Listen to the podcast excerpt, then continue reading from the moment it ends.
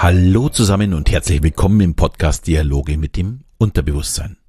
Der Podcast, in dem du erfährst, wie du funktionierst und was du mit diesem Wissen zukünftig anfangen kannst. Mein Name ist Alexander Schelle und heute geht es um das Glücksspiel. Ja, mein heutiges Thema möchte ich gleich von mehreren Seiten betrachten, da ich dazu letzte Woche entsprechende Erfahrungen ja im wahrscheinlich bekanntesten Casino der Welt in Monte Carlo gemacht habe.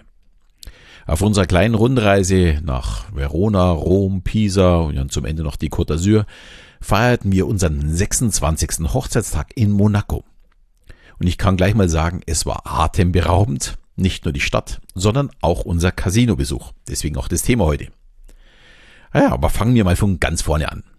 Was gibt uns eigentlich das Glücksspiel? In der Psychologie spricht man dabei vom ja, sogenannten Attention Seeking, also einer Aufmerksamkeitssuche. Äh, vielleicht übersetzt man es besser oder kann man es besser beschreiben, dass man sagt, dass Spieler immer wieder auf der Suche nach neuen Herausforderungen sind, also nach dem neuen Kick. Also, also nichts anderes als wie ein Adrenalin-Junkie bei einem Extremsportarten. Man hat vorab die Anspannung und am Ende bestenfalls eine Ausschüttung von Glückshormonen. Das Ziel, egal ob im Casino oder bei na, zum Beispiel unserem Tandemsprung letztes Jahr, ist wie immer ja die Belohnung am Ende. Ja, und ja, unser Verhalten und das Aufgekratzte war wirklich fast eins zu eins gleich wie letztes Jahr im September, als wir diesen Tandemsprung machten, die ganze Familie. Und da habe ich auch einen äh, Podcast dazu gemacht, kann man ja gerne reinhören. Also es war wirklich sehr, sehr ähnlich. Und hier ist auch das Problem des Glücksspiels. Wer einmal was gewonnen hat und das tolle Gefühl hatte, möchte es immer wieder erleben. Und ja, die Niederlagen und die Verluste, die man während dieser Zeit hat, bis man mal wieder einen Sieg hat, die werden gerne in Kauf genommen, nur für diesen einen Kick. Ja, wir ticken da als Familie vielleicht ein bisschen anders und sind da eher kopfgesteuert das Ganze angegangen. Wir wollten einen schönen Hochzeitstag haben und haben uns vorgenommen, 100 Euro auf unserem Hochzeitstag zu setzen, also auch genau auf den 26. Den Verlust sah ich als Eintrittsgeld wie in einen Vergnügungspark, also Disney World oder so weiter. Eben nicht als Verlust im Spiel. Ich hatte das Geld also schon vorher abgeschrieben, natürlich gehofft zu gewinnen, aber es war mir vorher nicht wirklich wichtig genug. Wahrscheinlich war mir auch nicht klar, wie viel Spaß es macht zu gewinnen. Da bin ich mal ganz ehrlich. Als wir reinkamen, ist ja alles ganz nobel, beobachteten wir erstmal die anderen Spieler, wie sie immer mehr Geld verloren, zumindest mit der Zeit. Am Anfang haben sie oftmals gewonnen und wie überhaupt die ganzen Abläufe sind. Wir sind da jetzt nicht die Profis, obwohl wir schon in Las Vegas waren und auch schon Casinos in Deutschland besucht haben, aber wir sind da viel zu selten, also wirklich nur alle paar Jahre mal. Und deswegen beobachtet man am besten mal. Und dabei ist uns schon aufgefallen, dass unsere 26, auf die wir setzen wollten, an keinem einzigen der drei Roulette-Tische in irgendeiner Zeit irgendwo mal gefallen ist. Also zumindest jetzt nicht in den, ich glaube, 15 Spiele sieht man immer. Und jetzt ist die Frage, sollten wir wirklich erstmal auf alles auf einmal setzen? Dann ist natürlich der Spaß auch schnell vorbei. Würde sich aber natürlich auch lohnen, weil 100 Euro äh, gäbe auch eine Auszahlung von dreieinhalbtausend. Aber die Chance, dass das Spiel dann nach zwei Minuten vorbei ist, ist natürlich relativ groß. Es kam also schon unsere erste Strategieänderung. Wir setzen lieber immer nur 10 Euro und dafür öfters. Und dafür ausgesucht haben wir den größten und imposantesten Tisch.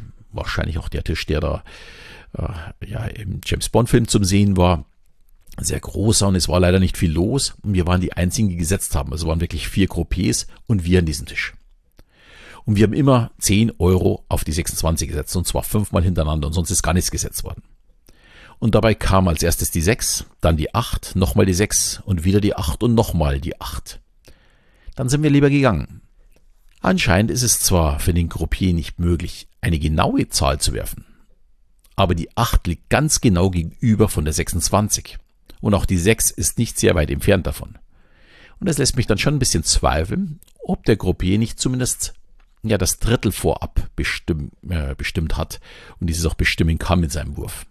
Ich weiß es nicht, aber sieht ein bisschen so aus, weil es ist ja wirklich schon großer Zufall, dass wenn ich auf die 26 setze, dreimal hinter genau die Zahl auf der anderen Seite der Scheibe kommt. Ja, meine Frau war da schon ein bisschen angespannt, obwohl wir diese Abmachung hatten, dass das reine Spielgeld ist und äh, sie war wirklich entsetzt, wie schnell das Geld weg ist und überhaupt keine Spannung da war, weil es wirklich jedes Mal so weit entfernt war. Und daher haben wir erstmal nur den Tisch gewechselt, aber nicht nur, sondern auch die Strategie. Wir hatten nämlich vorher ja, Spieler beobachtet, wie, wie sie ihre Chips legen, über den ganzen Tisch verteilt. Und die hatten zum Teil wirklich die Hälfte aller Zahlen mit ja, 10 Euro Chips belegt, beziehungsweise zwei Fünfern belegt. Ja, sonderlich viele Chips hatten wir für diese Strategie jetzt nicht mehr. Also am nächsten Tisch klassisch die Geburtstage der Familie. Und natürlich wieder unseren Hochzeitstag. Ja, und nach sieben Spielen haben wir verstanden, was es heißt, eine Glückssträhne zu haben und wie es sich anfühlt zu gewinnen. In nur sieben Runden kamen all unsere Geburtstage. Zuerst meiner, dann war jetzt mal zwei Spiele Pause, dann der von meiner Frau und äh, einer unserer beiden Töchter, die haben am gleichen Tag Geburtstag. Äh, dann kam wieder was daneben, dann der Geburtstag von unserer zweiten Tochter und dann auch noch der Oktober, also die zehn. Und es war dann wirklich leicht zu verkraften, dass die 26, auf die wir leider Gottes immer dann 10 setzten, auf die anderen haben wir bloß 5 Euro gesetzt, nicht wiederkam. Ich habe jetzt zu Hause nicht wirklich die Wahrscheinlichkeit berechnet, aber ich kann schon mal so viel sagen, wir hatten verdammt viel Glück. Und ich möchte betonen, dass dies hier kein Aufruf sein soll, hier selbst mal ins Casino zu gehen und zu gewinnen. Es ist sicher eher eine Ausnahme, dass mal jemand mit Gewinn aus dem Casino geht, vor allem so häufig gewinnt, wie wir getan haben in diesen wenigen Spielen. Und wir haben dann nämlich auch aufgehört wenn andere den Kick dann immer weiter suchen, so ungefähr noch mehr, noch mehr. Da müssten doch jetzt ein paar tausend Euro drin sein. Bei uns waren es jetzt bloß 500 Euro, aber darüber freut man sich ja auch. Und damit das so ist, nutzen die Casinos auch einige psychologische Tricks.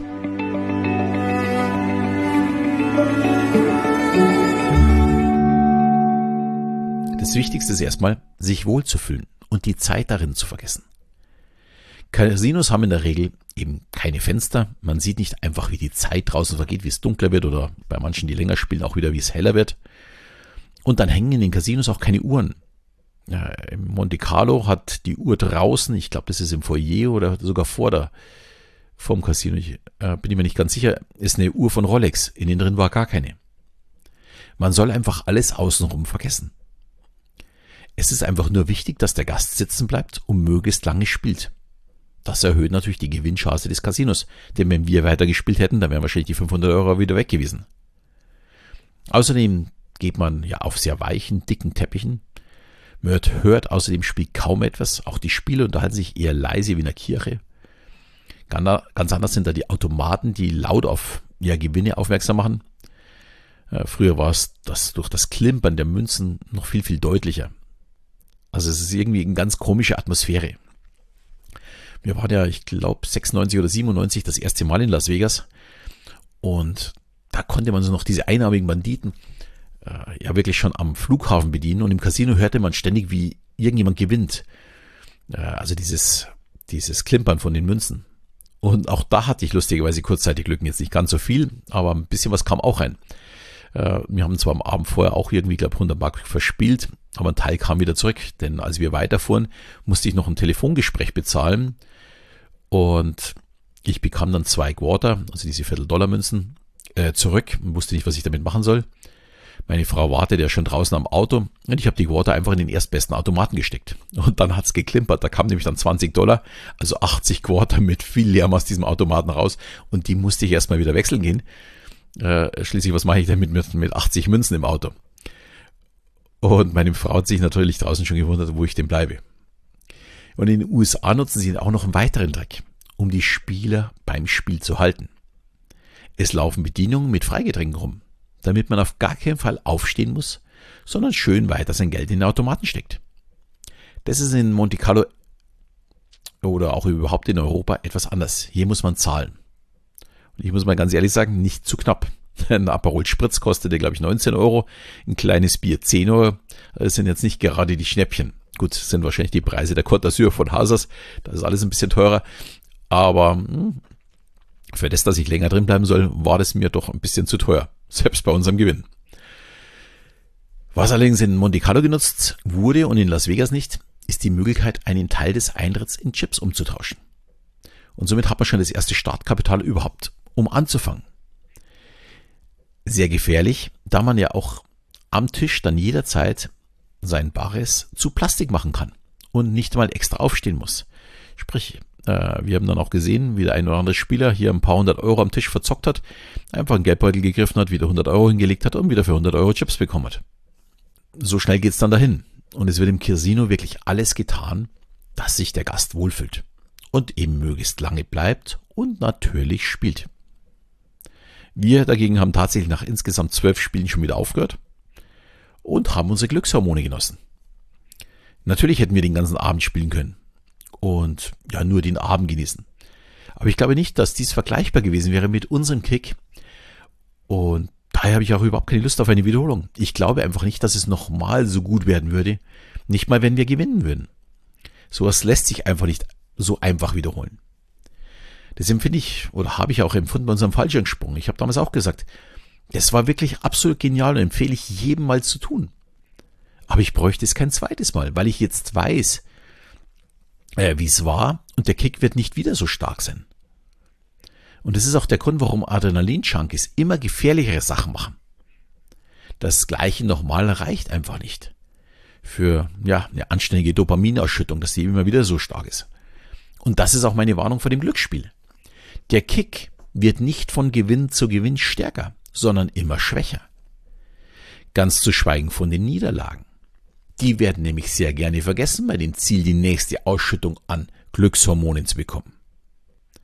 Und man muss auch ganz klar sagen, ein süchtiger Spieler, der mehrere tausend Euro gewinnt, sieht das nur als Grundstock für die nächsten Gewinne, die aber dann leider meistens als Niederlagen enden. Er ist immer wieder auf der Suche nach mehr, nach mehr, nach mehr. Wir haben schon beim ersten Gewinn bei der Frau schon alles weggepackt, die passt da gut auf, äh, ist auch gut so. Und ich habe immer noch ein paar Münzen in der Hand gehabt, deswegen konnten wir auch noch weiterspielen, diese zwölf Spiele. Aber mm, beim letzten Gewinn, also beim äh, tatsächlich vierten Gewinn, habe ich dann auch gesagt, hey du, ich muss eigentlich nicht mehr spielen, weil äh, noch mehr Glück kann man eigentlich gar nicht haben, als wie wir schon hatten. Und ich muss auch interessanterweise sagen, ich habe mal im Nachhinein, jetzt wo ich den Podcast gemacht habe, nochmal die Scheibe angeschaut, so wie ich herausgefunden habe, dass die 26 und die 8 genau über, gegenüber liegen, ist mir auch aufgefallen, dass die 16, die 18, die, was man noch gab, die 10 und die 9 relativ nah in einem Drittel zusammenliegen. Sprich, es kann durchaus sein, dass der Gruppier tatsächlich uns ein bisschen geholfen hat. Er war sehr, sehr sympathisch, hat uns schon beim dritten Gewinn mehr oder weniger verabschiedet, so ungefähr, hey, jetzt hat's doch genügend Glück gehabt, und äh, hat gelächelt und war nett und ja, war wirklich erstaunlich. Und wir haben dann wirklich beim letzten Gewinn gesagt, jetzt reicht's auch. Also wir haben dann nicht nochmal gesetzt, äh, was dann auch wirklich Unsinn gewesen wäre. Lustigerweise war beim, beim letzten, oder wenn man noch einmal weitergespielt hat, die Null gekommen. Die Null liegt ganz genau neben der 26, also neben unserem Hochzeitstag. Ähm, auch eine spannende Sache. Ja, also so ist das Glücksspiel bitte davor wirklich aufpassen, nicht süchtig werden. Man kann es durchaus mal probieren, aber wirklich nur mit einem festen Budget. Nur zu sagen, so viel gebe ich heute an diesem Abend aus. Es ist mein Eintrittsgeld in eine andere Welt, aber es ist nicht das, äh, die wirkliche Welt. Daher da wirklich ein bisschen aufpassen. In diesem Sinne hoffe ich dir, dass dir die Folge gefallen hat. Wenn das Thema für dich spannend war, kannst du es gerne wieder weiterteilen. Ich freue mich darüber und in diesem Sinne verabschiede ich mich wieder bis zum nächsten Mal, wenn es wieder heißt Dialoge mit dem Unterbewusstsein.